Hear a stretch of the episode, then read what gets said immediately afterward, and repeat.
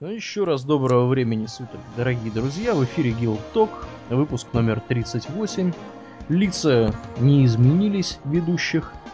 Э, поговорим мы сегодня, наверное, про Diablo 3. Я тут буду периодически подкашливать и, наверное, пить. Потому что больше мне ничего не остается в ожидании, собственно, 15 мая, когда это самое Diablo 3 выйдет. Да.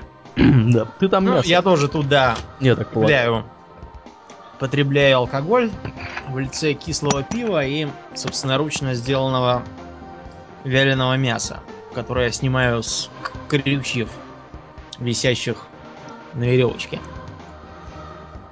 Да. Поговорим мы сегодня вообще о серии Diablo. Каковая появилась в 96 году с первой частью. Diablo эту сделали не кто-нибудь, а знаменитейшая компания Blizzard, которая, в общем-то, и виновата в том, что мы занимаемся этими подкастами. Да. Слушай, у меня к тебе вопрос сразу э, такого плана. А была ли в тот момент, когда Diablo, собственно, вышла, компания знаменитейшей? Ну, смотри, она уже успела выпустить, э, как бы, Warcraft, правильно? Warcraft 1, который Orcs and Humans, да? Как минимум, да. Сейчас я тебе скажу точно. Ну, я знаю, что они точно к тому моменту уже выпустили Lost Vikings, который... А Lost Vikings они выпустили еще до этого, когда они назывались еще Silicon and Synapses. Да, да, да, да. А Warcraft 2 они выпустили за год до Diablo в 95 А, а, году. А, значит, они Warcraft 2 выпустили. Все. Тогда действительно мы То можем... есть они пол- были уже знатными. Мы можем с полным основанием говорить, что да, компания была знаменитейшая. Но, честно говоря, поначалу игра совершенно была не похожа на то, что получилось. Предполагалось, что игровой процесс, э, по крайней мере, боев, будет пошаговым. При этом предполагалось, что это будет такая достаточно серьезная РПГ в стиле GURPS. Я Это что такое? Сейчас объясню. Дело в том, что сейчас существует две главенствующие ролевые системы. Так. Первая это Dungeons and Dragons, про которую мы уже упоминали в одном из выпусков. Интересующиеся могут легко это найти. А второе, второе это GURPS. Я уже забыл, как это расшифровывается, но факт тот, что а, те, кто играл Fallout первый и второй, те очень легко эту GURPS узнают, поскольку это вот примерно из той же оперы. То есть это достаточно универсальная ролевая система, которая позволяет, в общем, сыграть э, хоть стимпанковское РПГ, что, кстати, было сделано в Аркануме. Мы как-нибудь про это тоже расскажем. Что Арканум это глыба, что не говори. Э, хоть э, какой-нибудь там средневековый РПГ, хоть с магией, хоть без магии, хоть современный мир какой-нибудь отыграть можно. В общем, достаточно универсальная фишка. Но со временем было решено, что это все получается каким-то очень сложным и непонятным широкой публике. И лучше бы сделать... хардкор, да? Да, и лучше бы сделать что-нибудь, во-первых, попроще, а во-вторых, попрозрачней. Э, Закипела работа, и примерно через три часа пошаговая игра стала реалтаймовой. Я не шучу. За три часа? За три часа. Игры тогда были были простыми.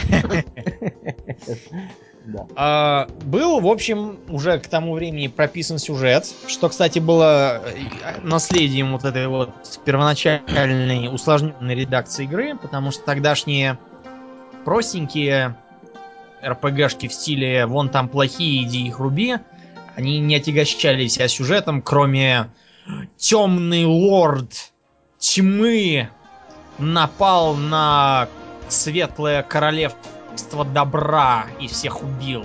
Надо его за это покарать вперед. На этом сюжет обычно у многих уже заканчивался. Ну да. А тут была целая драма.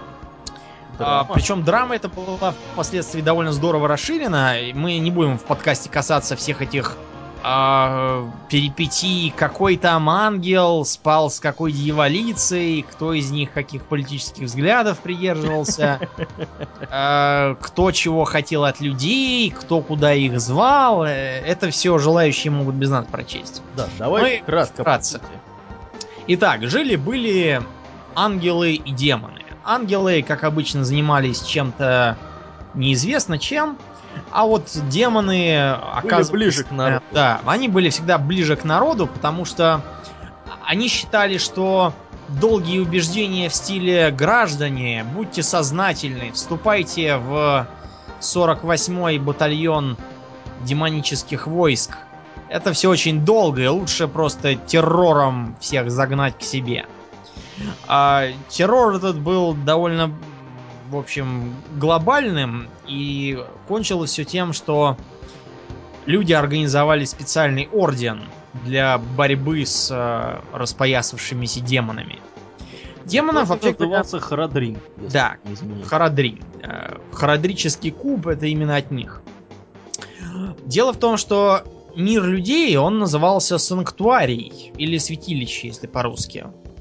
А, По идее, он предназначался, ну, как по названию понятно, для того, чтобы там вести мирную агитацию, но так как демоны были, в общем, другого мнения об агитации, там развернулась война. Причем война была внутриадового характера. А младшие четверо демонов решили, что они ничем не хуже троих старших. Старшие это Диабло, Мефисто и Ваал. Старшие, в общем, стали яростно обороняться, и кончилось все это тем, что людям надоело, что везде бегают демоны. а Орден Харадрим перешел в наступление и всех старших демонов изловил. Изловив их, а, они поместили их в кристаллы и рассовали по разным дальним углам. Вот это мы считаем было ошибкой. Потому что ам, что такое кристалл? Это как-то примитивно и на строгий режим содержания не похоже. Да уж. Надо было пользоваться опытом первоисточников.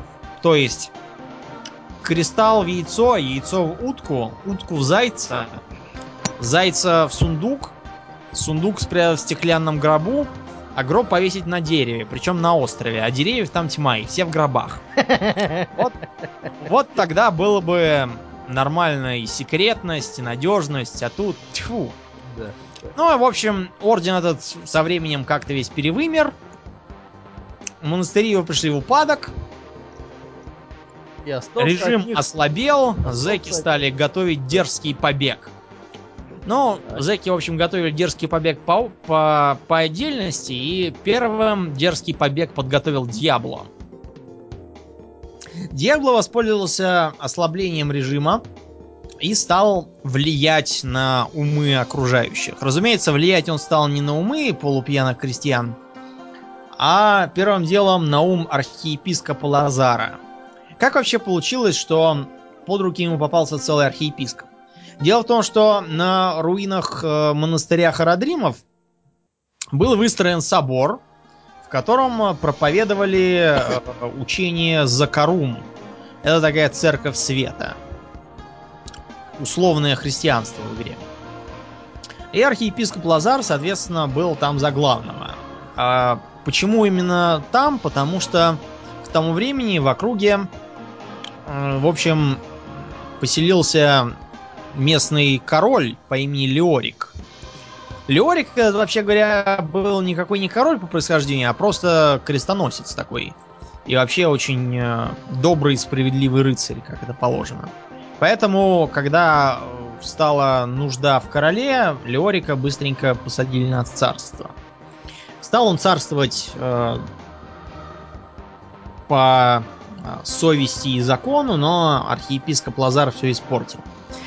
А, находясь под влиянием Диаблы, архиепископ стал э, понемногу уверять короля, что везде у него сидят враги, вредители и шпионы, и единственный его друг это, собственно, сам архиепископ. Таким образом, э, Леорик уверовал даже в то, что на него почему-то хочет напасть королевство Вестмарк. Из Вестмарк, он, между... собственно Да, говоря, из был которого он, собственно, и происходил. Он был уроженцем этого Вестмарка.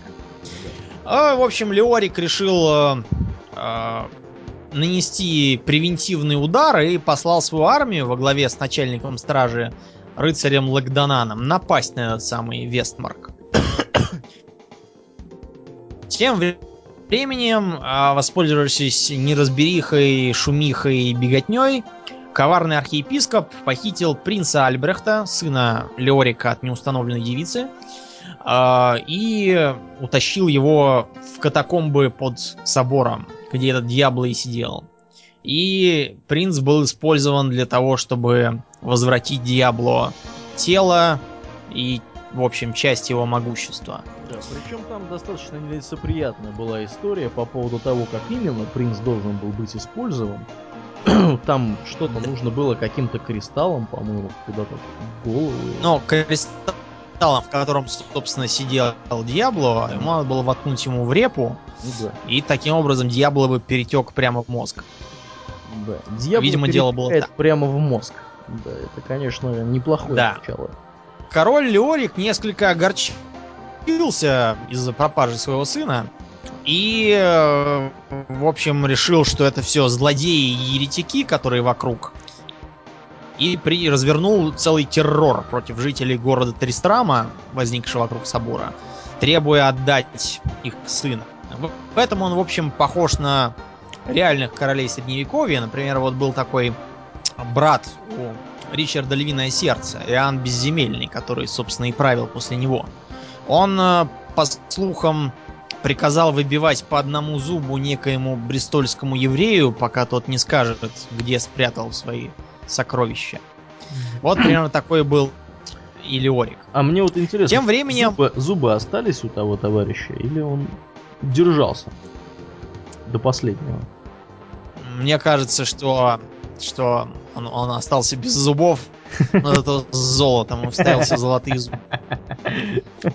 Пока Леорик э, занимался классовой борьбой в одном отдельно взятом городе, пришел обратно его начальник стражи Лагданан, приводя с собой остатки гвардии и говоря, что превентивный удар не удался, все погибли, это все, кто есть. А, Леорик от этого совершенно не прибавил душевного равновесия. И Лагдонан сказал, что, может быть, э, стоит позвонить 03 и вызвать э, санитаров. Да, вызвать бригаду в белых халатах. Да, со смирительной рубашкой. Леорик на отрез отказался отрекаться от престола.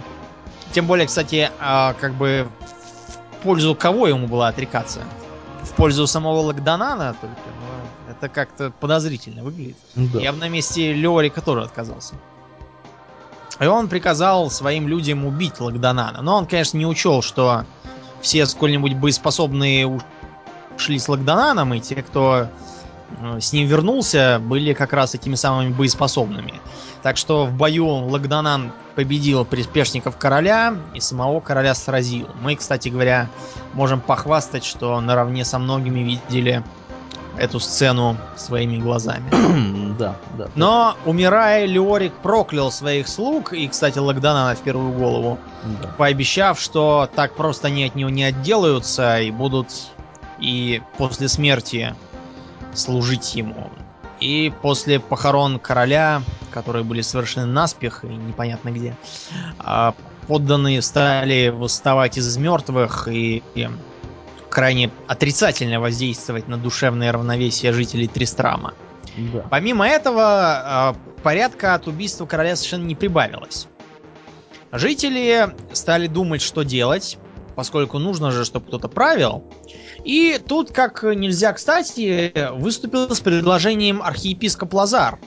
И сказал, что надо бы найти пропащего принца, и он даже знает где, в подземельях под собором. Ну и, разумеется, в подземельях под собором все нашли не принца, а демона-мясника с большим топором.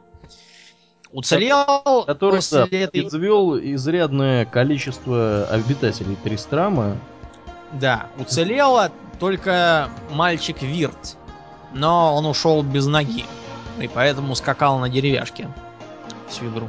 Да, про него там есть разные байки.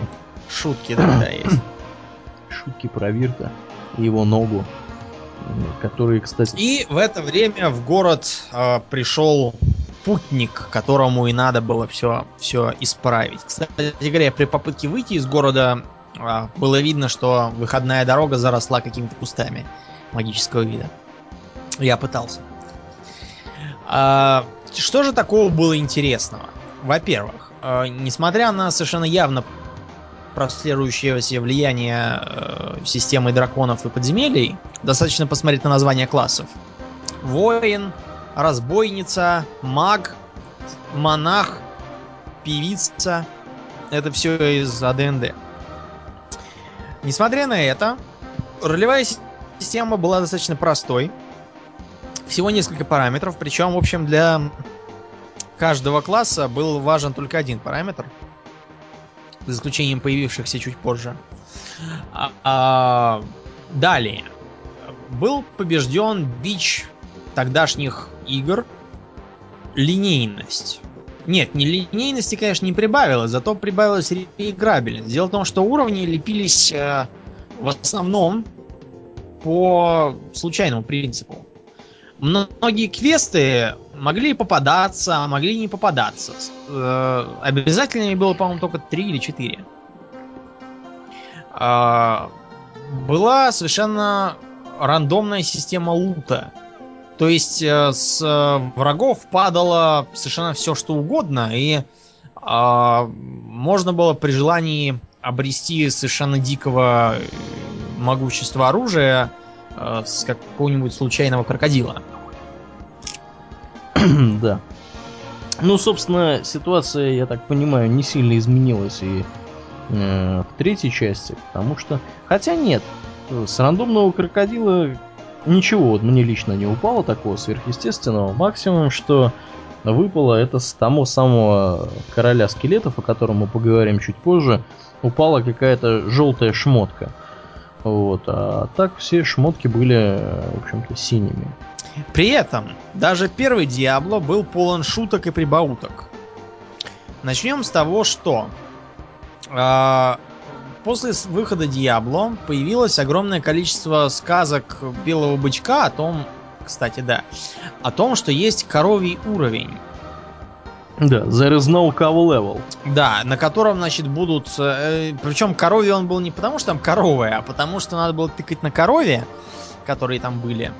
И э, должен был открыться портал после достаточного количества тыкания в этот самый параллельный мир. Я сразу скажу, откуда взялся этот прикол. Оттуда, что э, в играх серии Warcraft и Starcraft это издавна известно, что если долго тыкать на э, всяких там нейтральных животных, то они взрываются. Ты ну, помнишь эту фишку? Да, да, конечно. Да. Это было, по крайней мере, во втором Варкрафте точно. В первом не знаю, не играл. В Старкрафте это было одно. В Старкрафте там был вообще такой взрыв, как от атомной бомбы. А вот в Варкрафте взрыв был просто как от разрушения строения. Но, правда, для 95 -го года это был будь здоров взрыв.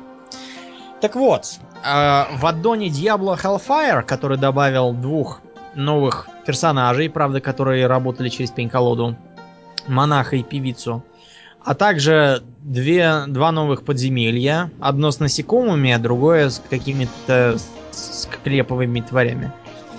Э, там был коровий уровень. Делался он путем э, добавления какой-то там строчки в файл команд txt и э, заменял одного из квестодающих NPC, какого-то дедушку, просившего взорвать ядовитые растения, на э, мужика, одетого в коровью шкуру. Этот мужик э, давал задание на поиск своей другой одежды, белой, а не серой, и отправлял, значит, э, в общем, как, как обычно по квесту. А если квест сдать, то он выдавал так называемую коровью латную броню, которая была, кстати, очень хорошей. Правда, она снижала на единицу всю вашу магию, да, в целом было очень даже ничего. Да. Ну, я думаю, что, ты знаешь, мы как-то долго достаточно беседуем. Ну, как Давай, да. Ты рассказываешь. темы зак- заканчивать и перейдем к сегодняшнему дню. Надо переходить, да, ближе к Diablo 3, который, собственно, и волнует, я думаю, тех людей, которые сейчас нас слушают. Э, в общем, будем кратки. Поиграли мы в это дело. Это дело э, представляет собой кусочек игры, самый начальный, А точнее, первые 13 уровней этой самой игры. То есть прокачаться можно не... Как бы прокачаться можно максимально до 13 уровня, хотя по факту, скорее всего, вы закончите прокачку на 9 или на 10 уровне. Э, что, собственно, происходит? Давай расскажем, Домнин, как вообще вот все происходит там в начале. Ну, происходило все у нас в начале следующим образом. Мы скачали игру. На самом деле мы, конечно, ничего не скачали. Э, мы попытались скачать, у тебя она пошла, а у меня нет. И мне пришлось ждать очередного исправления. Да, там было большое количество багов и глюков, которые, собственно говоря, и присущи для беты. Э, мы имели возможность потестировать бета-клиент и для Windows, и для Mac OS X. Э, для Mac OS X все заработало сразу из коробки, для Windows, как вот Домнин докладывает, у него были какие-то проблемы. Да. Э, ну, в конечном итоге с проблемами мы как-то справились сообразили, что нужно выбирать американские сервера для того, чтобы в бета-тесте принять участие, потому что европейские сервера э, не работали, выдавалась ошибка, невозможность соединения с этими серверами. И, как ни странно, вот я в игру зашел практически сразу, она была доступна в пятницу вечером, если я не помню, для закачки в 11 или в 10 или в 9 по московскому времени. Я ее, ну, нам на самом деле надо было закачать ее заранее, но мы как-то не сообразили, стали ее качать только вот в это время. У меня вот она к утру субботы закачалась. Я в субботу утром, часов это к 8 утра, зашел туда без всяких проблем. Ну, видимо, потому что большая часть европейцев спала. Домнин, который пытался зайти на 3-4 часа... Дело, да, дело просто было в том, что я утром в воскресенье работал, Mm-hmm. У меня в воскресенье с утра работа. И я должен был быть не дома. Когда я приехал, европейцы уже попросыпались. Вместо того, чтобы э, идти в церковь там или, я не знаю, работать в лавочке, э, поперлись все играть, сволочи. И поэтому я не мог зайти. Да, э, у меня, в принципе, тоже были схожие проблемы потом. Глюки были с заходом в игру, вылезали ошибки.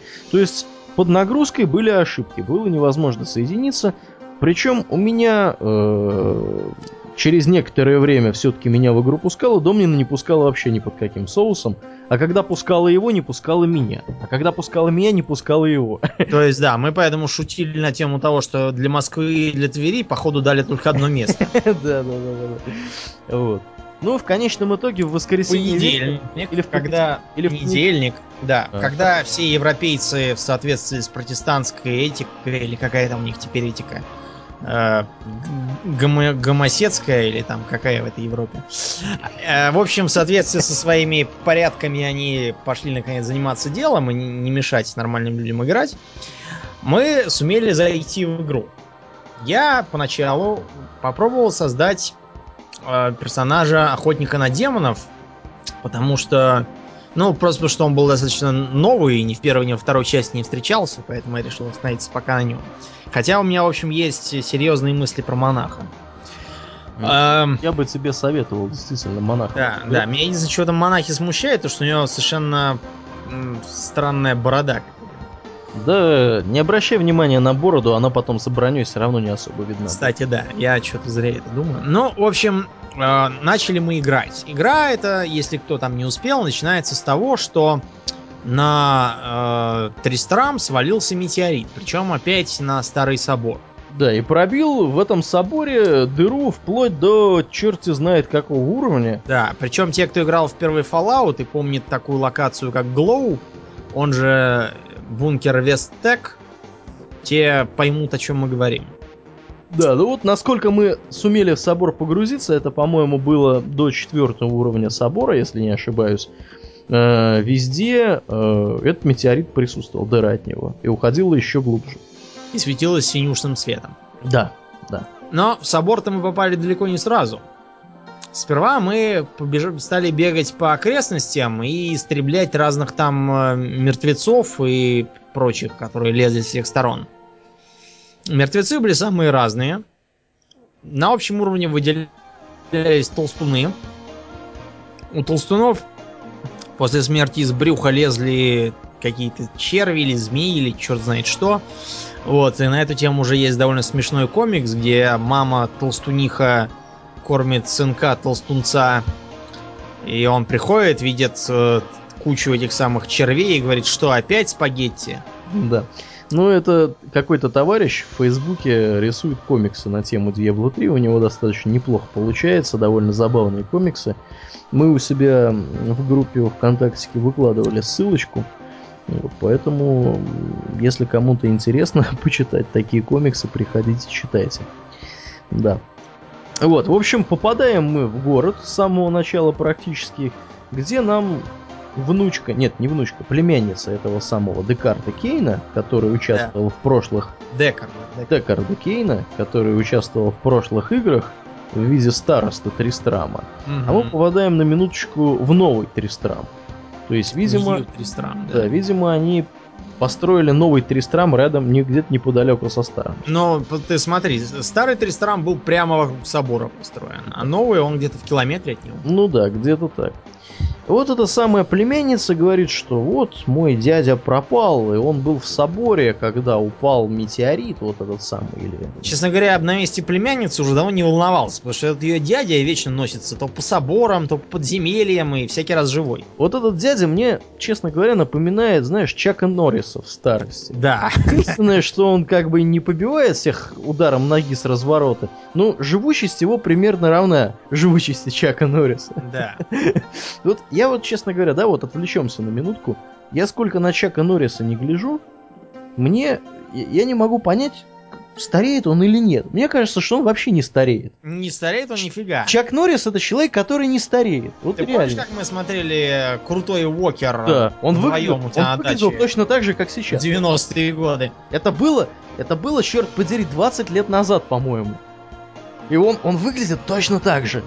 Я не знаю, как ему это удается. Мне кажется... Да. Ну, вот человек занимается, видимо, спортом, да, и правильно питается, вообще нормально живет. Да, да, да. Причем, обратите внимание, что в отличие от других звезд, которые там вечно то бухой, то, то наркоман, остановила Мэла то полиция, да, то Пэрис Хилтон заехала на Кичу, то разводится с женой, э, то жену избил в хлам, то жена его избила в хлам, там, смотря какая жена то еще чего-нибудь, э, то да. пойман на э, делах со школьницами из Нью-Джерси.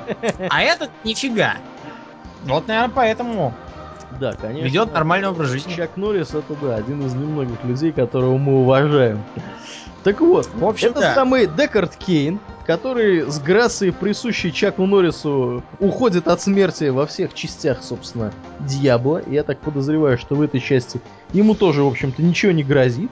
Он оказывается в соборе в момент падения вот этого самого вот метеорита, кометы, называйте это как угодно. Они называют это, типа, упавшей звездой. Вот. Ну, в принципе, они так, мне кажется, метеорит называют. Это стандарт. Да, я тебе сейчас объясню, в чем дело. Дело в том, что э, начиная с беты уже видно километр разных э, отсылок к первой части, потому что метеорит, например, был еще там. Но, правда, он не падал на голову, а речь шла о том, что через город проходил караван.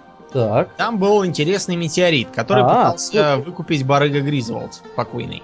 А не кузнец его пытался добыть себе? Это он и есть. А, -а. Гризволд кузнец. Я его просто по привычке называю барыги Гризволдом. А, дело в том, что а, у него денег не хватило, а когда караван чуток отъехал, из собора выбежала туча монстров, его сожрала, а камень уволокла к себе. И вот э, кузнец, этот самый Гризволд, и выдавал квест на извлечение угу, метеорит. Так что падающие звезды в Дьябло это тренд. Тренд, тренд. Так вот, эта самая звезда упала, и, собственно, путник, которым вы играете, он и приходит в новый Тристрам, и вот в этот самый собор в поисках вот этой новой, вот этой упавшей звезды. В начале сюжетной линии никак не объясняется, зачем ему эта новая звезда, упавшая, точнее, звезда. Ну, он, видимо, уже по выработавшемуся рефлексу. Как только что-то случается, значит, все плохо, дьябло, мертвецы, бежим. Да, да. В общем, он приходит благополучно, этот путник. Тут оказывается, что всякие зомбятники, скелеты лезут из-под земли. И еще и Декард Кейн пропал. Как мы узнаем от его племянницы. Как Пле- племянница незамедлительно выдает нам указание отправляться в собор и найти дядюшку. Чего мы, собственно, и делаем. Едем мы в собор, попутно побиваем всяких тварей разнообразных, побиваем мы их э, разнообразными способами. Товарищи, которые будут играть, например, охотником на демонов или, не знаю, волшебником, имейте в виду, что удобно всех лупить, зажимая клавишу Shift. Это вот первый совет, который я хочу дать этим людям, которые вдруг еще не играли в бету Дьябло. Хотя вот опрос на нашем сайте показывает, что люди, которые нас слушают, в большей части в бету Дьябло все-таки играли. Вот. Значит, отправляемся мы в этот самый собор, прибываем в собор и спускаемся на первый подземный уровень. Мне вот, Домнин, вообще интересно. Может быть, ты мне объяснишь, может, я что-то не понимаю. Как вот люди, которые строят собор, такой вот небольшой такой домик, вроде бы собор, да? Мгм. Как Да, мне это типа еще штук, кажется, штук 20 подземных уровней, которые по площади своей превышают, я не знаю, там, Манхэттен. Ну, ты знаешь, в чем дело? Я вот помню, как выглядела первая часть. Э, В первой части ты первые, там, по-моему, пять уровней, что ли, спускаешься по действительно таким соборным катакомбам. Следующие пять уровней примерно это просто земляные такие каменистые пещеры. Они мне, кстати, совершенно не понравились. И последние пять уровней это такие адские красно-бело-зубасто костляво э, адские коридоры. Ты, ты уже говорил адски. Ну, неважно. Там, ты знаешь, там настолько адское, что там даже три раза, можно сказать, адские. А, Ну, Дело в том, что я просто думаю так, что все планируется следующим образом. Вот первые пять уровней это катакомбы, которые остались от подвалов монастыря Харадримов. Так. Дальше это уже понакопали демоны, а в самом низу это дьявол там устроился комфортное Какой-нибудь инферно. да, Инферно. Потому что она, по-моему, так и называлась в английской версии. Я тебе скажу только то, что эм, на меня, например, вот этот вот собор в третьей части произвел впечатление отличное от первой части, что, в общем, неудивительно. Потому что в первой части было все довольно серо и убого. Ну, Э, Дело в том, что вот эти вот э, такие преувеличенно католические фишки э, в купе с нашей с тобой мы же вдвоем проходили за двух охотников на демонов да, и их способностью к скорострельному огню из арбалета. да. А, а это все мне напомнило такой Вархаммер. То есть везде такие католические антуражи, двое со скорострельными какими-то автоматами, и везде на них лезут демоны и еретики. И из И не хватало только были да, быть обряженными в синие доспехи и орать And we shall know no fear! Да, на самом деле действительно чем-то Вархаммер напоминает, не знаю чем. Тем, что тоже темная фэнтези. Да, да, да. вот, так вот, друзья, еще сразу вот заметки, да, мы немножко раскроем сюжет, собственно, вот этой вот беты, потому что там, ну, совсем Ну небольшой там беда с гулькин нос, господи. бета с гулькин нос. Вот мне что бросилось в глаза, я успел поиграть всеми пятью классами, в отличие от Домнина, который там поглядел, кого ты успел поглядеть, кроме Я охотника поглядел только охотника на демонов и волшебника. и волшебника. Я играл всеми классами практически в том порядке, в каком они там представлены. То есть я играл варваром, я играл охотником на демонов, играл монахом, играл волшебником, играл этим вич-доктором или как он. Кстати, а, раз уж мы заговорили про классы, у каждого класса специфический акцент. Да. Например, варвары говорят с э, норвежским таким акцентом, но те, кто играл в Skyrim, те его прекрасно знают. Ну, С таким говорят норды. Они выглядят, собственно, как такие, знаешь, здоровые такие. Викинги, да. Да. Особенно мне понравилась варварка. Да, такая, такая вот бабища, реально накачанная бабища. Да, и при этом у нее такой еще милый акцент, и она такая вся... Так, извините. Да. Так вот, а, а скажем, знахарь Witch Doctor. Да, кстати, специально для тех, кто не знал, Witch Doctor это знахарь или знахарка, в зависимости от пола. Это не ведьмин доктор, не ведьма доктор, э, не лечащая ведьмы или какой-нибудь там другой плод э, потуг бездарных Окружной терапевт. Да, да, да. Потому что я помню, что впервые столкнулся с этим в книжке, э, с которой я, в общем, начинал знакомство с фэнтези. Это было в третьем классе. Но если не считать Хоббита. А, потому что все-таки Хоббит я прочел только огрызок. А вот с этой Вот книжки... Это скорее детская сказка. Да, но вот там было фэнтези. И э, меня этот период Ведьмин Доктор меня совершенно поверг. Я не понять, кто такой Ведьмин Доктор? Тот, кто лечит ведьму от, от- от чего-то там, от профессиональных болезней. Вот, так вот, Witch Doctor это знахарь. И в игре знахарь такой э, вуду. Знахарь, типа, Говорит с ямайским акцентом. да, говорит с ямайским акцентом в стиле там... э, Да, даба бумбаклот монста запонас брада. Вот.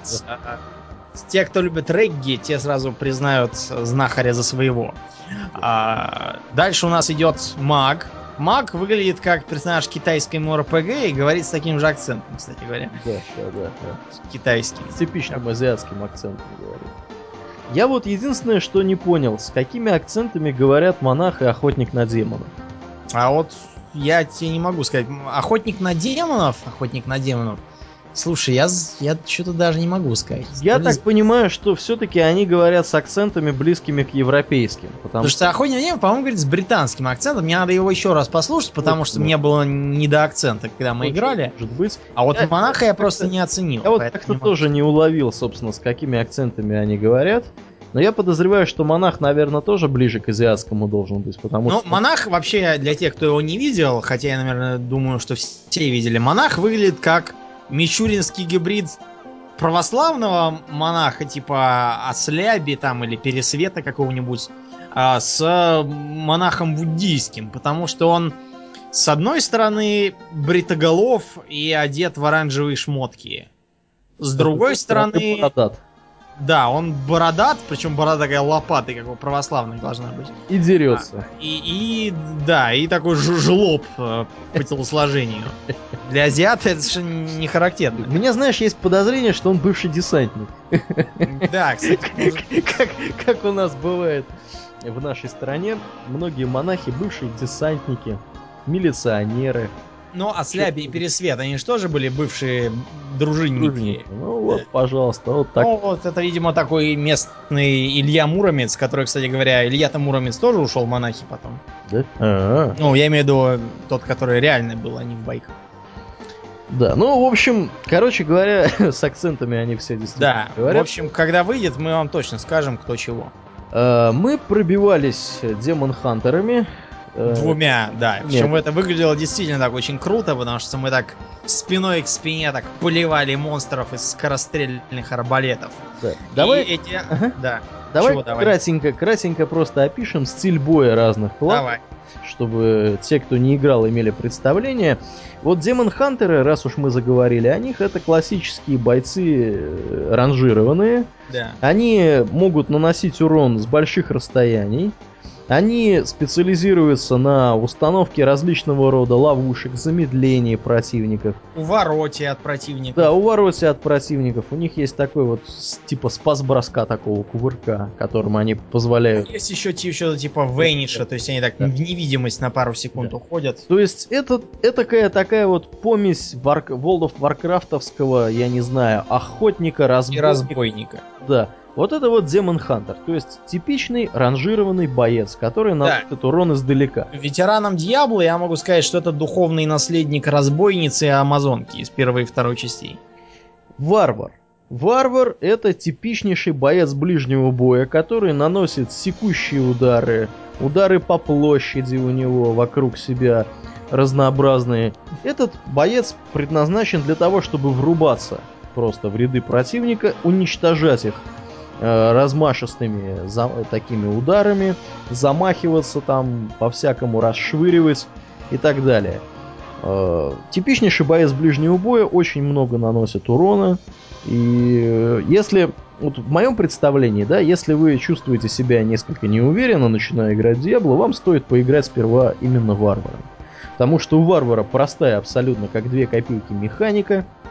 Он стоит на месте, всех рубит, э, к нему подбегают, и единственная проблема у него возникает только с теми мобами, которые, э, я вот не помню, как они называются, по-моему, не помню. Ну, в общем, есть там такие скелетики у меня на примете, которые вызывают других скелетов, поднимают, а сами в это время отбегают подальше. Ну, это духовные наследники Личи из первой части. Да. Вот если как бы, ну, в любом случае варвар все равно может уничтожать практически всех с достаточно высокой эффективностью, потому что он просто тупо, тупо быстро убивает в ближнем бою всех своих противников. Вот. Причем выглядит варвар достаточно интересно. Э, бабищу мы уже описали, а мужской персонаж выглядит как э, такой седовласый дедушка, уже достаточно, я так понимаю, пожилой этот варвар. Но мне кажется, он не седовласый, а мне кажется, что он, во-первых, блондин был, а во-вторых, он просто от тяжелой жизни чуток посидел. Вот Помнишь обрати- нашего Ага, ага. соседа, дядю Петю Шлепкова? А, да, помню, помню. Вот, он же тоже не такой уж старый, но Ну, седой весь. да, он, в принципе, да, согласен. Вот, я что хочу сказать, обрати внимание, варвар здесь пожилой. Это говорит о чем? Это говорит о том, что варвар этот опытный. Опытный варвар это достаточно редкое, мне кажется, явление. Да, да. Потому что они там всякими своими этими берсеркерскими штучками Совершенно не продлевают себе жизнь. совершенно не продлевают себе жизнь. А во Да, второй части варвар-то был вообще молодой, лет 23, там, наверное, младше нас. Вот, вот, то есть я думаю, что то, что они сделали варвара, мужского персонажа варвара пожилым достаточно человеком, говорит о том, что он очень-очень крут. Да, это со значением. Да, э, еще надо сказать здесь следующий момент. Эм, Blizzard на определенном этапе создания Diablo 3 отказались полностью от кастомизации персонажей. Мгм. Единственная кастомизация, которая доступна, это флаг персонажа. То есть можно э, для Менять себе, да. да, флаг. можно, ми- можно менять себе флаг, у каждого персонажа есть флаг, он виден, когда вы играете в группе, он, значит, стоит вокруг портала в Тристраме, и можно по этому флагу к вам быстро э, прибыть с другим вашим сопартийцем. Так вот, этот флаг, там на него завязаны всякие ачивменты, делаете ачивменты, вам дают новые картинки, в том числе там есть дрожжи самого Дьябла, вот и так далее. Но кастомизация персонажа, она в принципе не поддерживается. То есть все варвары, все разбо- э, разбойники, все охотники на демонов, все другие классы, они выглядят совершенно одинаково. Но э, За исключением скажем- брони. Да, мы скажем в защиту то, что броня там довольно разнообразная. То есть, например, а, мы, когда прибарахлились своими двумя, мы были похожи, знаете, на такой э, фильм типа «Красные шапочки атакуют». Потому что мы оба были наряжены в какие-то красные плащики и красные капюшончики. И поэтому были очень похожи на красных шапочек из западных иллюстраций. Красные шапочки. Потом, значит, и вообще надо заметить, что у э, персонажей у них разные э, ресурсы. Например, охотник на демонов, он использует два ресурса. Ненависть и что-то там еще. И, по-моему, дисциплину. Ну, Да, может быть. да. В общем, два у него их. У него поэтому вот этот вот э, шар справа, который наполнен маной, был в первой части. Мгм. Ну, у него такой пополам разделен. Ну А- да, у него слева ненависть, а справа дисциплина. Причем ненависть у него расходуется достаточно активно на большую часть способностей, которые и восстанавливается. И восстанавливается быстро. этими же самыми способностями. Да, она А восстанавливается. растет Нет, она восстанавливается понемногу сама по, сама по себе. Ненависть. Ненависть восстанавливается у Да? Хантера сама по себе, да. А дисциплина тоже восстанавливается сама по себе, но она восстанавливается очень медленно. Он, в частности, вот за счет дисциплины, например, ставит ловушки. Вот. Кстати говоря, да. А, Что касается варвара, у него этот ресурс э, представляет собой, по-моему, то ли ярость, то ли что-то в таком духе. То есть он ее, как э, воин World of Warcraftовский, набирает по мере крошения противника. И она у него тоже расходуется на особо мощные атаки. Соответственно, если он постоит немножко на месте, у него эта самая ярость спадает. Вот, до нуля. Потом, каких еще классов мы не коснулись? Э, значит, как ты сказал? Волшебник. Волшебник. Волшебник. Волшебник имеет э, типа маны, называется она у нее Arcane Power как-то или Arcane Energy, и она у нее единственная, растет она у нее довольно быстро, но в любом случае просадить ее гораздо проще, чем накопить, потому что у, у- вообще надо сказать следующее, Э, в отличие от классических RPG, где, например, вы там на первом уровне имеете, допустим, три школы мысли. Там одна у вас огонь, другая вода, а третья воздух. И вот вы на втором уровне получили дополнительно к огню там одно и так далее. И вы можете пользоваться вообще всем, что у вас есть. А тут все не так. Тут у вас тоже есть три школы, но вот у вас, например, у охотника есть поначалу просто стрельба, которая таким самоводящимся выстрелом идет. А на втором уровне, ну, я условно говорю, mm-hmm. появляется такая, которая сковывает монстров цепями и не дает им до вас добегать. да. Так вот, надо выбирать. Либо вы самоводящиеся будете на эту кнопку вешать, либо с цепями. И мы, например, в группе это решили так, что один будет с цепями, другой с самоводящимся.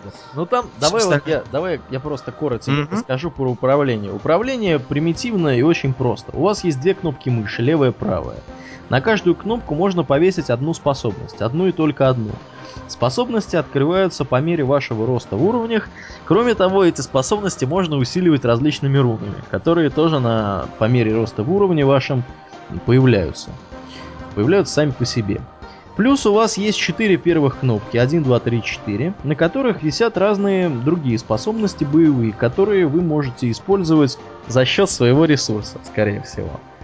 Вот. А, я уж не помню, у кого там какие были способности, но это обычно какие-то либо мощные удары, либо мощные заклинания и так далее. Они обычно жрут ресурсы.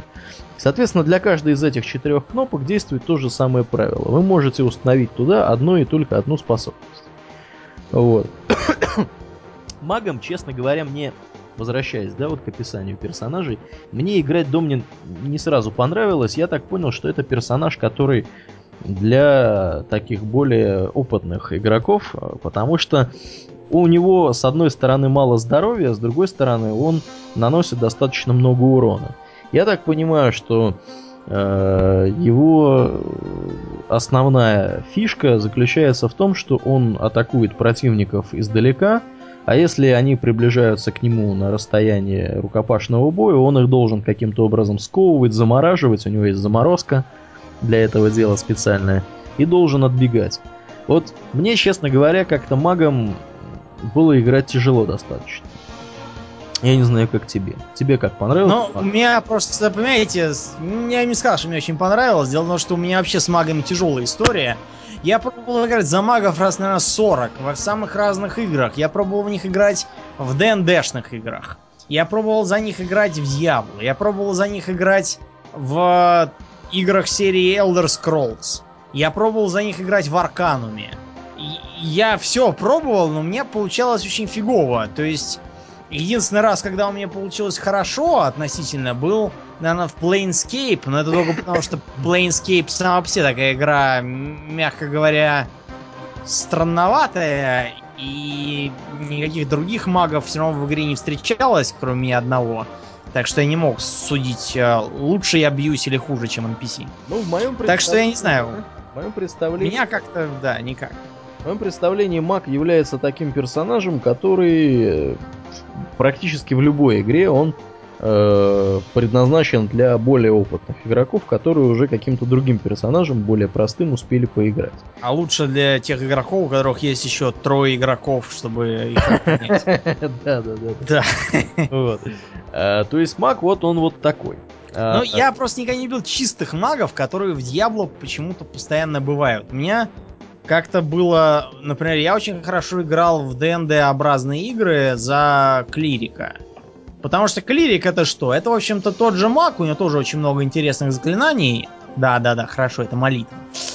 Но при этом у него что? У него, во-первых, латы, во-вторых, у него верная палица, во-вторых, у него есть решимость покарать демонов и еретиков. Вот, это, мне кажется, совершенно другое дело и лишает игру за чистого мага для меня всякого смысла. Ты сейчас сказал два раза во-вторых подряд. Ну, значит, это было в-третьих. Да. А, заговорил уж раз ты о клериках, давай монага, монаха тронем. Давай монах, тронем. Монах это вот уникальный, мне кажется, боец в том плане, что я вот поначалу не ожидал от него э, того... Такой что... прыти. Такой прыти, да, вот. Честно говоря, для меня это был класс не очень понятный. Я решил вот чисто по приколу поглядеть, что это за класс такой. Думаю, ну, наверное, это товарищ, который бьется в мели, то есть рукопашный бой, практически как варвар, только другие приемы. Друзья, нифига. Оказалось, что я был неправ.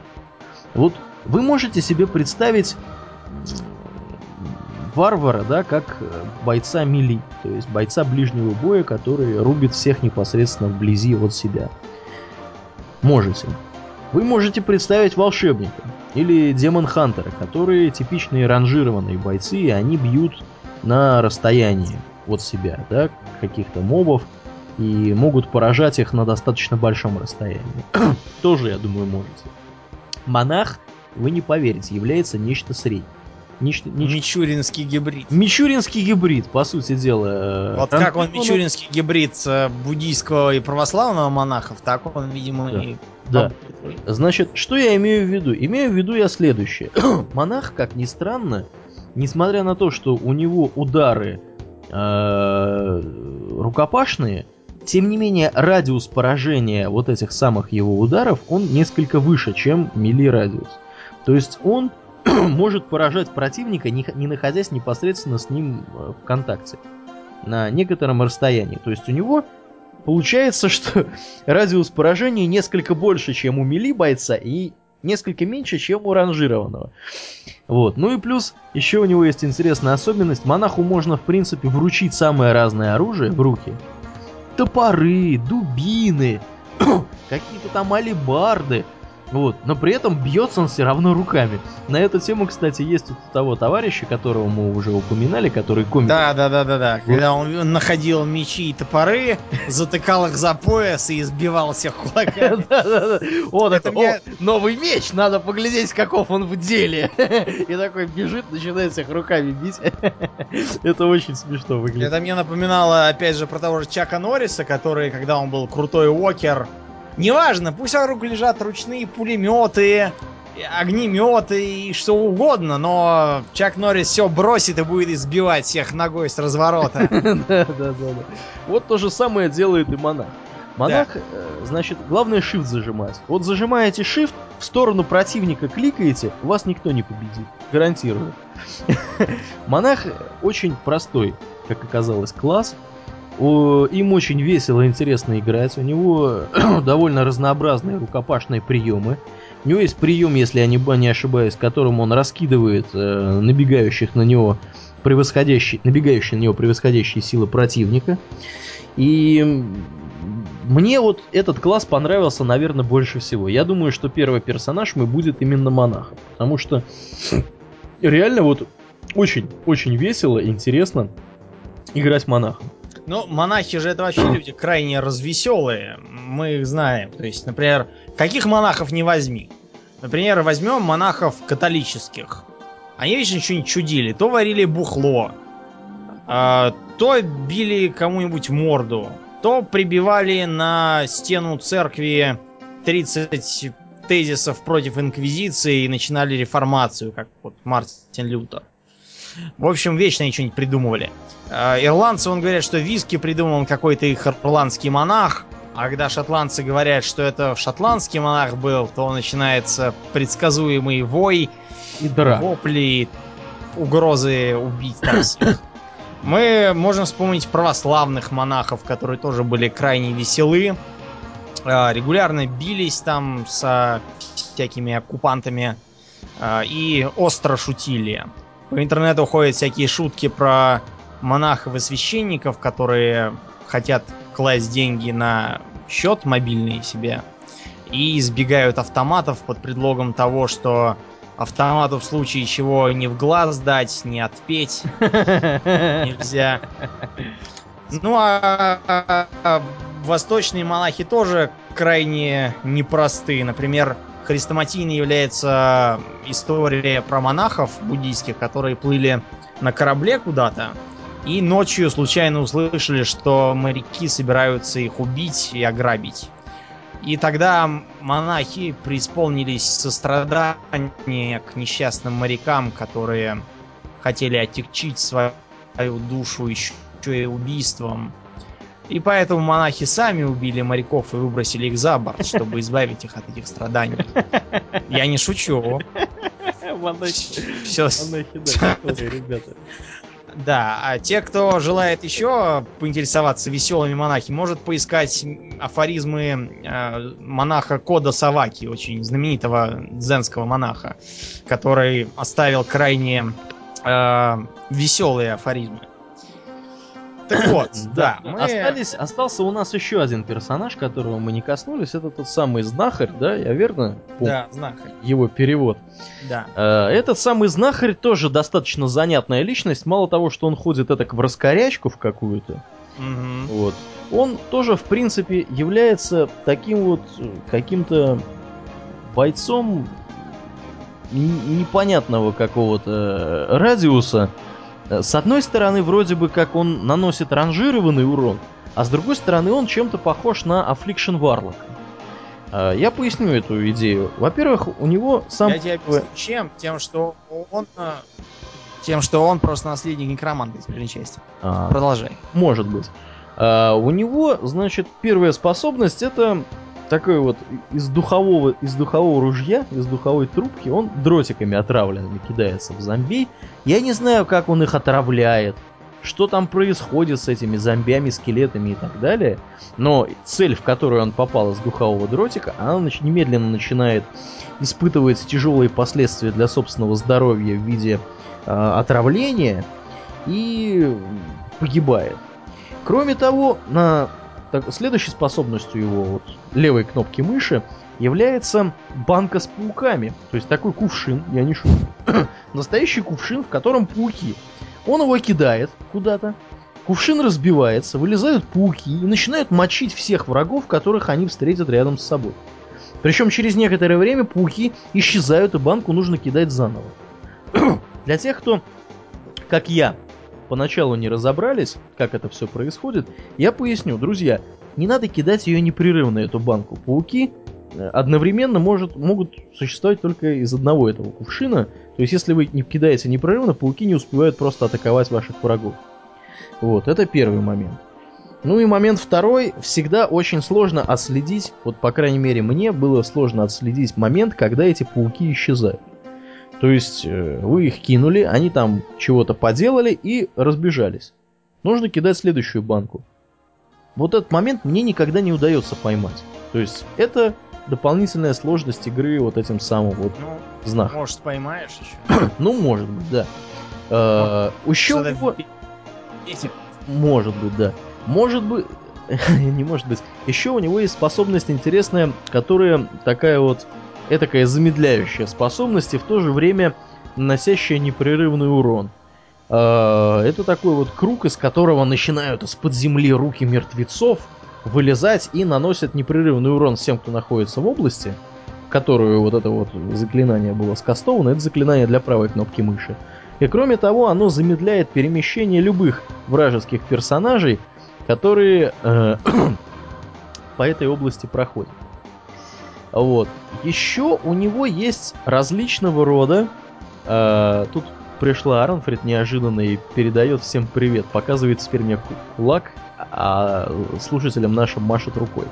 Да, тебе тут Арнфрид привет, да. Вот. Она, видимо, тоже уже что-то успела выпить сегодня. Я так подозреваю. Ну, вообще, какие-то алканаты э, Я поясню, мы сегодня ездили просто за обувью и купили себе обувь, теперь обмываемую. Вот. Так что такие вот... Да, да, мы уже после шоу пишем, не волнуйся. Да, да мы тут уже все, все в хлам, там скоро уже будем писать после шоу в ходе перестрелок за места торговли анашой. Ну, я надеюсь, до этого все-таки не дойдет. А вот. Мы будем писать э, после шоу после перестрелок. Ну, этот вариант мне больше нравится. А, кроме того, у знахаря есть замечательная способность, которая вешается на единичку, которая заключается в том, что знахарь вызывает четыре таких мертвых собаки, знаете, вот как в обители зла были. Такие, знаешь, помнишь? Угу. Бегали такие. Да, в Resident Evil такие. Да, да. А вот. И вот эти самые собаки бегают, собаки-зомби, бегают с вами, атакуют врага. Вот, они ведут, они сами по себе это делают вместе с пауками. В общем, друзья, менее управляемого персонажа я не могу себе придумать. Это типичнейший варвар из World of Warcraft. Э, И как Потому мы что говорим- типичнейший варлок, это типичнейший некромант из Diablo 2. Да, да. да. Повторюсь. Вот. Соответственно, класс может быть действительно очень интересный, но играть им достаточно непросто. Он предполагает, что вы будете постоянно отбегать назад, отступать, э, накладывать э, вот эти вот самые, я не знаю, ловушки, да, вот эти, которые из-под земли руки лезут, кидать этих пауков. В общем, это, конечно, весьма занятный класс. Мы, в общем, можем сказать следующее. Все классы крайне самобытные. Да, Это да. нельзя сказать, что одним классом играть хорошо, а другим плохо, Да. а третьим еще чего-то. Всеми классами играть при определенном желании вполне хорошо. И даже нужно тем, кто относит себя людям, которые играют э, в Player versus Achievement стиле. Мгм. Э, Я напомню, что это такой стиль. Вот у нас кстати, в группе ВКонтактике спрашивали, что это такое. PvA, да, вот есть PvE, PvP, это понятно, да, то есть э, игрок против мобов, игрок против других игроков, а это игрок против ачивментов, когда игрок делает ачивменты, он играет в игру для того, чтобы делать разного рода ачивменты. Вот. э, Здесь в этом плане все очень хорошо, потому что ачивментов много. Ачивментов много было даже по меркам беты. Я, кстати, половину из них успел получить за те несколько часов, которыми я играл. Ведется статистика, какими персонажами вы играли, сколько времени, там, ну, как обычно в World of Warcraft. А, и все ачивменты сквозные, то есть вам не нужно делать одни и те же ачивменты на разных персонажах. Вы представляете собой один аккаунт, и у этого аккаунта, кстати говоря, 10 слотов есть, то есть вы каждым классом можете поиграть два раза, по большому счету. Вот, ну я так понимаю, что там мужским, женским персонажем, может быть, или там разные попробовать специализации там какие-то и так далее. Разные комбинации этих самых э, талантов. Хотя вот эти таланты, да, или вот эти способности, их можно в любой момент абсолютно изменить. Э, В зависимости от того, какого уровня вы достигли, у вас просто появляется больше разных вариантов использования способностей. Вот, поэтому о, чем я говорил, я уже мысль потерял. Эх, Добно. Да, слушай, я, честно говоря, тоже потерял твою мысль, потому что ты что-то так и растекался, подряд, растекался, Растекся, растекся. растекся. Да, прошлое, что я говорил, это то, что вс- всеми персонажами играть хорошо и полезно, а ты стал говорить про ачивменты. Нет, я стал говорить, что нужно играть с всеми персонажами, потому что очевидно Ну вот, есть, вот поэтому, есть, да. есть и на игру несколькими персонажами. Там, например, вот в бете был ачивмент, типа, убить этого короля скелетов всеми персонажами. Ну, давай уж, раз уж мы заговорили, да, про, про вот этого короля скелетов, быстренько про Да, сюжет король всё-таки скелетов поговорим. это все тот же самый король скелетов, что было в первой части. То есть это покойник Леорик, про которого я рассказывал, и которого убил Лагданан. А, Лагданана можно почитать по ходу приключений в разных бумажках. Вообще, э, мы когда проходили вдвоем, Аурельян все время говорил, что это гораздо интереснее, чем одному. Причем не только потому, что мы э, бежали вместе и общались. Я, например, когда э, он обрубил канделябр и чуть не свалил мне на голову люстру, я даже испугался. Ну, тебе бы это не А. повредило, на самом деле. Да, но я просто не знал, что люстра не может меня прибить. Вот. Было интересно, плюс ко всему то, что лезли всякие интересные монстры, которые недоступны в одиночной игре. Это, кстати, очень умно. Что поощряет людей играть вместе всех. Более того, друзья, я извини, что я тебя перебью в очередной раз. Все инстансы, за исключением сюжетных, которые генерируются, э, которые в этой игре есть, они генерируются игрой каждый раз новым образом. То есть они, получается, не сказать, что они уникальны. Есть определенный набор паттернов, элементов, которые в этих инстансах присутствуют, но они генерируются динамически. Вы не будете играть одним и тем же персонажем в одних и тех же инстансах. Инстансы будут разные. Да. Любой инстанс, вот любое, любая крипта, в которую вы заходите, любая какая-то нора, куда вы залезаете, там, В которую мы залезали, да. она будет абсолютно уникальной. Более того, если вы, я настоятельно рекомендую всем играть в эту игру с товарищем, а может быть даже и не с одним. Потому что, когда, вот я просто имею несколько больше опыта, чем Домнин э, в этом плане, потому что я успел поиграть э, в одиночку больше. Все инстансы, которые я встречал при игре в одиночном режиме, они были достаточно небольшими. Вот особенно такие, вы знаете, побочные, куда заходить совершенно не обязательно. Инстансы, которые я стал посещать вместе с Домнином, э, значит, тоже побочного характера инстансы, они сразу стали гораздо больше. То есть там стало больше валиться золото, там стало больше мобов. Я так подозреваю, что там больше экспириенса идет. Мгм. Вот. И более того, если раньше я там залезал в какой-нибудь подвал какого-нибудь там заброшенного дома, и там было две с половиной комнаты, то теперь ты залезаешь вдвоем с товарищем в подвал этого дома, ты ходишь, во-первых, по четырем комнатам, условно говоря, а может быть и больше. И кроме того, там еще будет спуск глубже, на второй уровень этого подвала. И там еще будет несколько комнат. И, скорее всего, вы получите какие-то синие шмотки. Ну, шмотки, которые такие вот разнообразные. Ну, там, кстати, цвета отличаются. То есть первые, первые необычные шмотки, они не зеленые, они синие. А потом идут желтые. Вот. То есть о редкости говорит то, что при убийстве короля скелета вам дадут од- одну желтую шмотку, которую вам придется самостоятельно идентифицировать. Привет вам из первого дьявола. Я тебя, Домнин, перебил. Да. Ах, так вот, когда мы играли, мы заметили, что это вообще гораздо интереснее, чем играть просто так. Я поиграл, в общем, с какими-то четырьмя, ну, тремя товарищами в группе, и несмотря на то, что товарищи неслись черту на рога, я не мог понять, что происходит вообще, а кто и за что мне дает уровни какие-то, было, в общем, довольно занятно. Несмотря на то, что это не Warcraft там какой-нибудь, который требует четких ролей, тем не менее, тут есть своя прелесть, потому что все так или иначе посвящены истреблению врагов, и потому так или иначе все участвуют в бою. И выглядит это, в общем, довольно интересно. С э, разными там фишками, построениями. То есть там бывало так, что мы пытались ра- разойтись и прочесать территорию с двух концов, и каждый раз кто-то из нас натыкался на врагов, и второй бежал к нему Да. с другого конца его Но спасать. Врагов, понятное дело, становилось больше, и они Да, шли да, толще. на двоих. Да, потому что... При этом, кстати, для, для совсем тупых э, про это герой сразу и говорит, допустим, ко мне присоединился товарищ, но мои враги стали толще, или наоборот, от меня ушел товарищ, но враги стали слабее. Это для совсем не замечающих, кто будет потом писать Да. на форуме. О нет, э, играть вдвоем уже невозможно. Ужас какой. Слишком просто. Многие, кстати, жаловались, что довольно просто играть во все это дело. Ну это потому что на первых четырех уровнях всегда просто было играть. Во-первых, да, во-первых, это, на первых четырех уровнях всегда играть просто. Есть второй момент. Предусмотрен хардкорный режим. Хардкорный режим, если кто-то вдруг играл в первую, вторую Диабло, Ага. Я думаю, те поймут, о чем я сейчас буду говорить. Хардкорный режим предусматривает, что если вы умерли, вы умерли насовсем. Да. Вот. Совсем умерли. А- Совсем умерли. То есть вам придется играть заново. Другим персонажем, новым, совсем. Ну, ну, совсем новым. А тот умер. Все. И ничего с ним не сделать, даже шмоток с него не взять. Вот.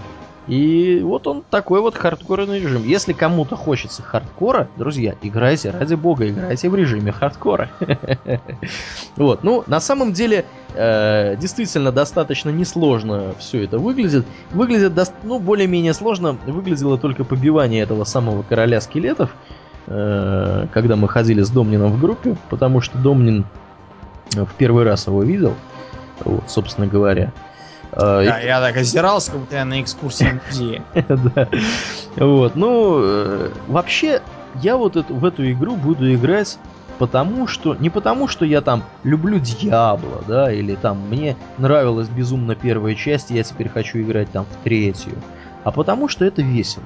Это реально весело. Вот ты бежишь, убиваешь этих скелетов, из них Общаешься с товарищем. Общаешься с товарищами, из них валятся золото, ты там его этого. Прокачиваешь там кузнеца, мы еще про которого не рассказывали. Там, Да, да, да. там будут, э, так сказать, крафтерские какие-то вещи. Вот. Это, это реально очень потешно все выглядит. Это очень интересно и безумно, безумно здорово устроено. Вот. Поэтому, если у вас будет такая возможность, товарищи, настоятельно советуем вам играть в группе. Играть в группе всегда интереснее, всегда занятнее. Еще одним моментом интересным является то, что вы можете в любой момент переиграть, то есть весь сюжет ваш, он разбит на такие вот небольшие разделы или параграфы, или называйте их как хотите. Вы в любой момент можете переиграть любой из них. То есть, ну, может быть, это квестами у них называется э, в рамках э, самой вот этой концепции дьяволовской. Я так подозреваю, что да, наверное, квесты. Вы любой квест можете переиграть. Например, квест на убитие короля скелета выглядит следующим образом. Вы, э, значит, идете э, своим персонажем, выбираете персонажа, выбираете в меню, какой квест вы хотите играть. Э, вас переносят туда вот, на тот этап развития сюжета, где этот квест есть. Вы берете этот квест у Декарда Кейна, э, отправляетесь в этот самый э, монастырь, не монастырь, собор, да, кафедральный или как он там называется. И идете в поисках, э, в поисках короля скелетов, чтобы его побить еще раз. Вам никто не мешает сделать это там сколько угодно раз. При этом вы каждый раз будете получать опыт, вы будете получать золото, будете получать экипировку и так далее. И кроме того, вы можете делать это в компании со своими товарищами, вы можете делать это разными персонажами своими, можете делать это как угодно. Причем мне кажется, что это такая даже скорее послабление для тех, кто, допустим, не может одолеть следующего босса. Ему можно сказать сделать квест, который он уже делал, поднакачаться, да. идти и делать следующего. Да, да, да. Да. В общем, игра на самом деле безумно интересная и веселая, вот именно в плане того, что ты так бежишь, побиваешь монстров. Тут нету какого-то напряжения, знаете, спинномозгового какого-то такого, что вот сейчас мы будем этого босса пулить, траить его будем. И вдруг... А тот, кто потянет ад до станка, да, того да. сразу гнать из рейда и вообще в игнор заносить и писать на него репорты, что он спамил детское порно в торговом чате. Да, вот такого в игре нет, это все-таки другой жанр. Это абсолютно другой жанр, он, он очень динамичный, очень веселый, очень подвижный. И что самое что самое вот прикольное, мне кажется, во всей этой ситуации, здесь у всех свой лут. То есть, если в World of Warcraft там постоянно эти идут драки за лут, а, он забрал, Рейд Лизер забрал лут и свалил. Вот, все пишут, значит, донос, значит, этому, как гейммастеру. На Гетмана злодея. Да, Царю да, Петру от Кочубея. Вот. А здесь, еще... здесь да. такого нету, здесь лут для всех уникальный идет. То есть Домнину валились вещи, причем даже когда мы играли одинаковыми абсолютно персонажами, там немножко разного уровня, валились вещи с одного и того же моба совершенно разные. Mm-hmm. Мне там может лук свалиться, ему арбалет, или там какой-нибудь топор. Вот. Я специально проверял, я думал, что лут валится одинаково. Нифига подобного. Лут валится у всех свой лут. Драки за лут быть не может. Да, при этом, кстати говоря, а, в игре вообще достаточно все сделано продумано. Например, вот вы, допустим, попали в группу, и эта группа бежит вперед. А вы, например, натыкаетесь на книжную полку и с нее сбираете книжку, где написан какой-нибудь интересный лор. Да, он да. группа все равно будет бежать вперед, да? Не будет она ждать, пока там все прочтете, но лор-то интересный. Да, да. И поэтому Blizzard сделал так, она все эти книжки озвучила. То есть вы не текст получаете, когда книжку открываете, а звуковой файл. И он, пока вы там бежите дальше с группой, вам начинает рассказывать голосом э, персонажа, который писал книжку, чего там и как было с выражением, там, с толком, с расстановкой. Нам кажется, что это очень мудрая мысль. Да, это очень мудрая мысль.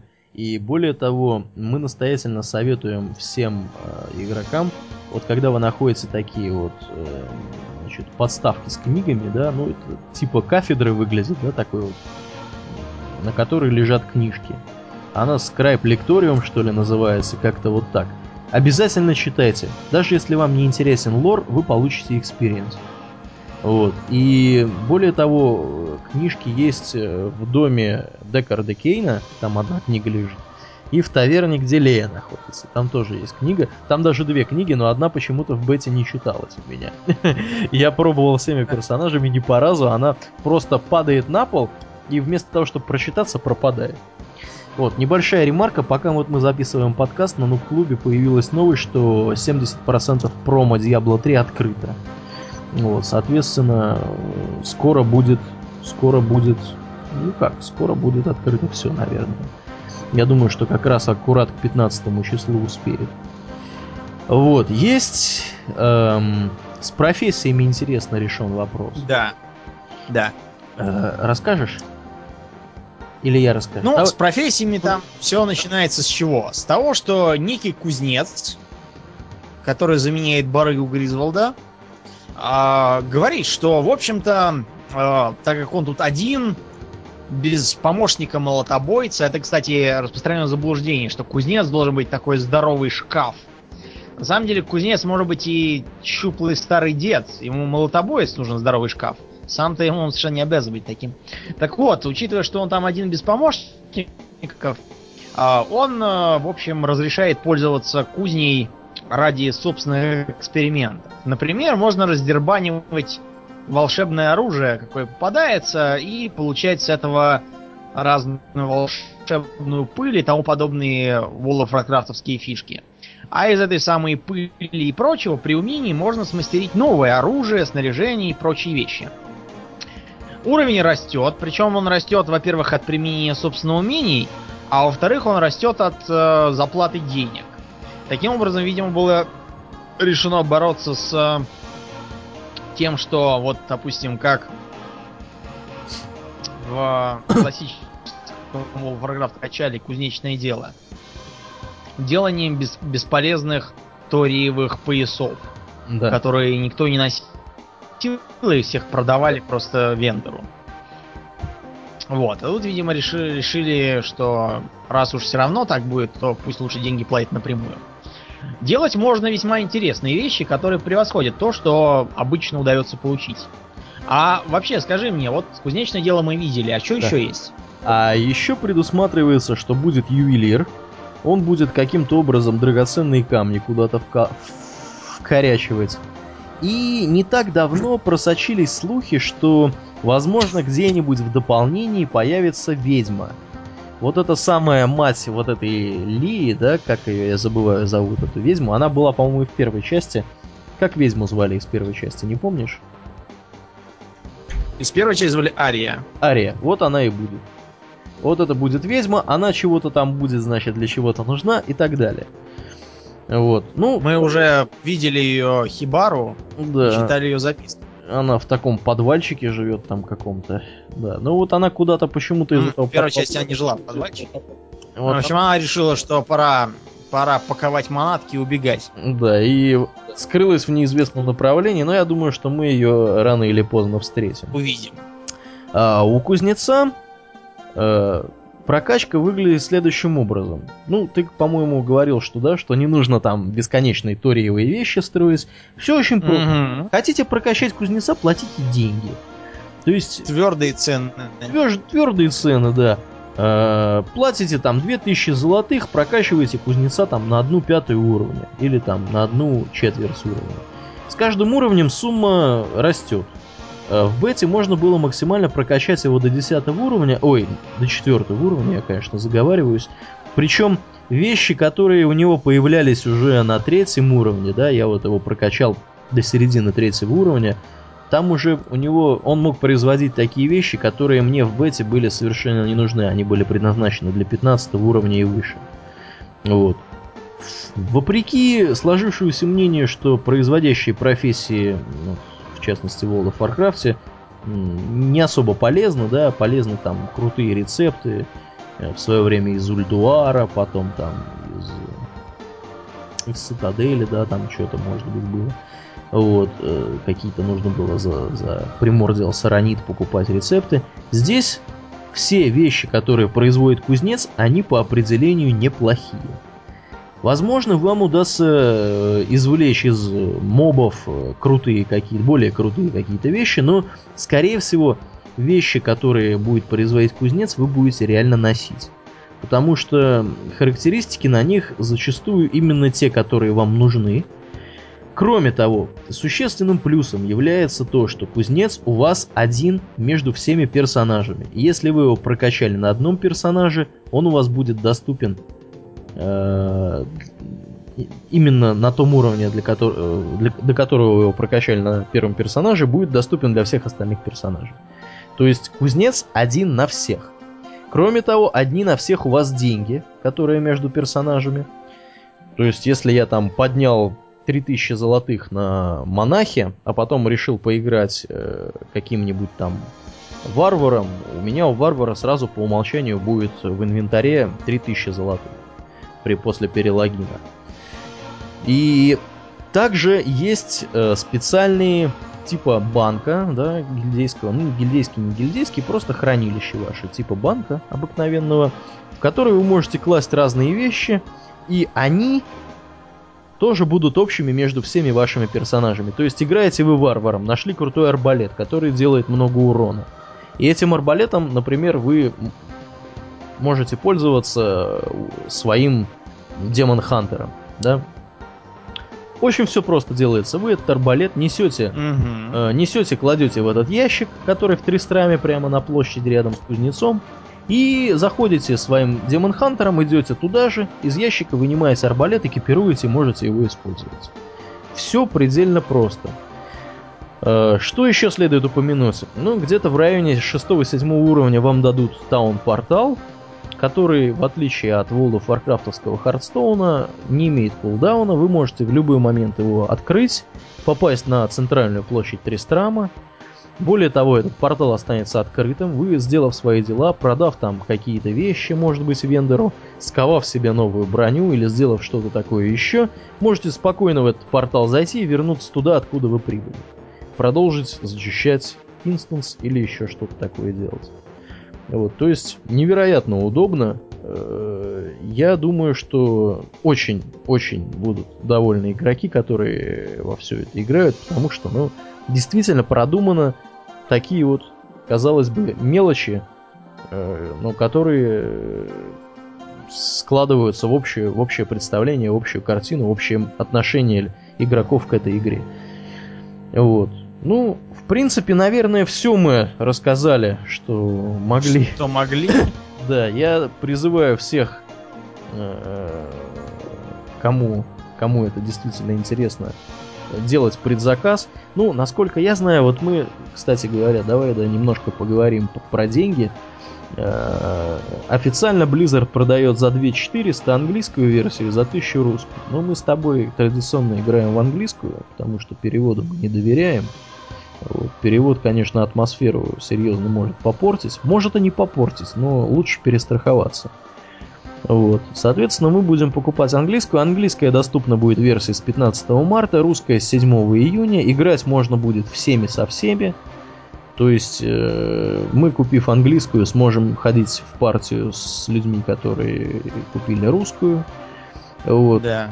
Ну, соответственно, мы тут немножко рекламы сделаем, может быть, Игромагазу. Если кто-то вдруг не знает, есть такой сайт Игромагаз на котором ключи продаются. Мы вот планируем покупать у них, потому что у них ключи, если не ошибаюсь, в районе 1900. Да, ну и плюс потому, что мы у них уже много раз что покупали, так что мы точно можем сказать, что все было так. Да. Как, есть, как они обещали. Есть там другие всякие места, типа эльфов-торговцев, которые продают вроде бы дешевле. Вот. Ну, как бы мы у торговца ничего не покупали никогда особо, поэтому ничего не можем сказать. Вот. А вот в игромагазе мы реально покупали. Поэтому, поэтому можем, в общем-то, говорить о том, что э, там, скорее всего, все будет четко. Ну да, действительно, вот она, э, европейская версия. Я сейчас прямо к ним зашел на сайт. 1900 рублей. Ключ активации получите 15 э, мая. У них появилась, кстати говоря, русская версия. Сейчас поглядим, сколько она стоит. Она стоит 940 9 рублей, то есть на 50 рублей дешевле, чем продает Blizzard. То есть если с английской версией мы выигрываем 500 рублей, то здесь только 50 в русской. Вот. Но с другой стороны, он 950 рублей, мне кажется, очень даже неплохо.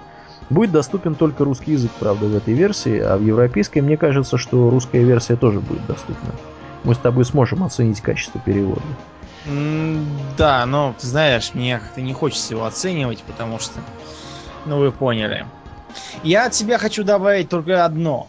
Uh, те, кто играл в Diablo 1, те могут uh, сразу оценить огромное количество отсылок к первой и второй частям, потому что, например, мы вот играя в дему, встретили уже что? Метеорит раз.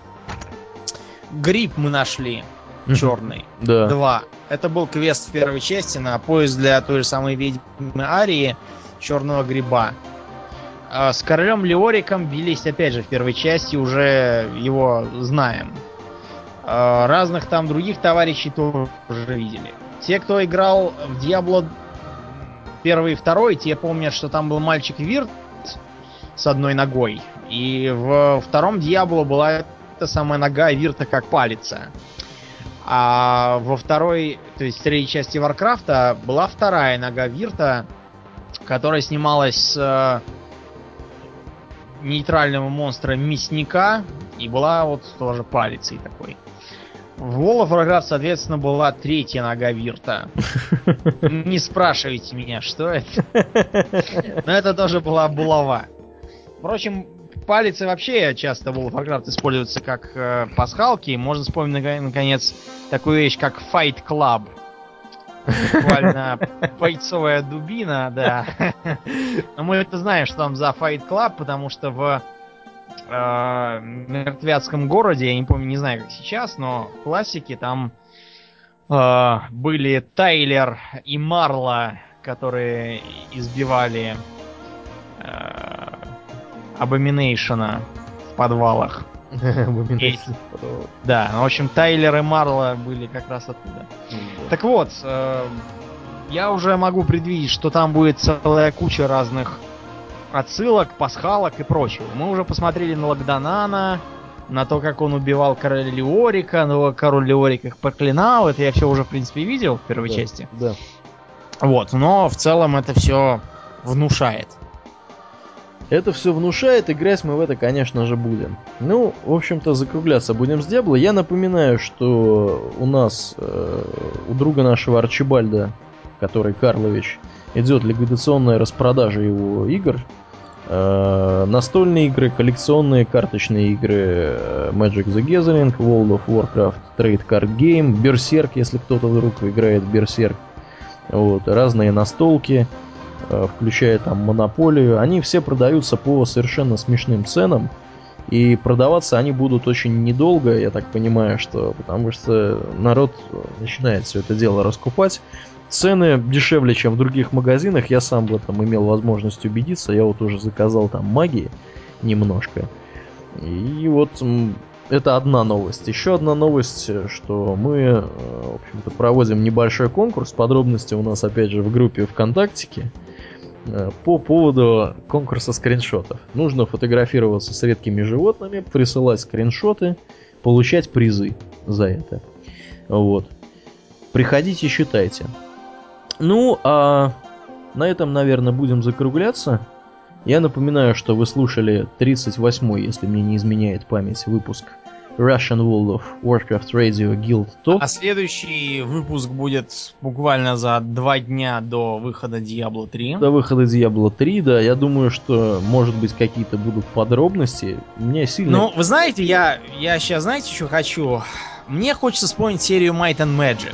Причем э, Might and Magic как саму, так и героев Меча и Магии, потому что история серии весьма поучительна.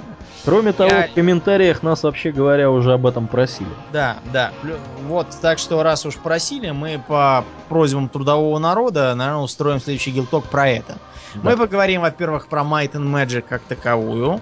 Мы поговорим про героев, вот про последнюю часть Мгм. Вот, шестую, в которую я приобрел и играл. Мы про все это поговорим. А пока мы прощаемся. Пока мы прощаемся, да, 38-й выпуск Гилтока вы слушали. С вами были постоянные бессменные ведущие э, Домнин. И Ауралиен. Спасибо, Домнин. Всего хорошего, друзья. До новых встреч. Пока. Пока.